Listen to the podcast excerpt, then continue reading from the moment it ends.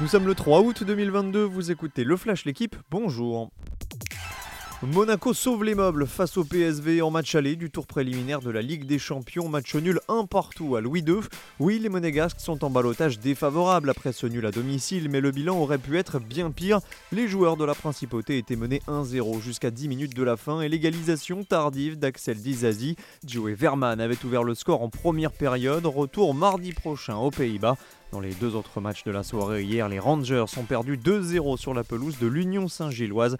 Benfica a écrasé Midtjylland 4-1. C'est un soulagement immense pour Paul Pogba, mais aussi pour Didier Deschamps. Le milieu de la Juventus ne sera finalement pas opéré du genou droit. Les craintes sont en partie levées, il ne sera absent que 5 semaines et pourrait donc disputer la Coupe du Monde.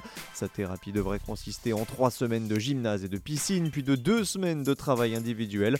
Pour rappel, jusqu'ici, Paul Pogba n'a disputé que 16 petits matchs en 2022. Aaron Ramsey est un aiglon. Le footballeur gallois a signé à l'OGC Nice et sa venue devrait précéder celle du gardien danois Casper Schmeichel. Malangsar, lui, se rapproche de Monaco qui a émis une offre de prêt avec option d'achat à Chelsea.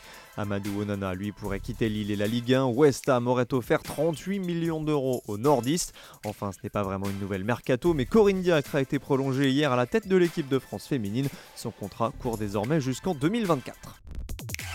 Deuxième succès de la saison pour Pascal Ackermann. Le sprinter allemand a imposé sa pointe de vitesse hier sur la quatrième étape du Tour de Pologne.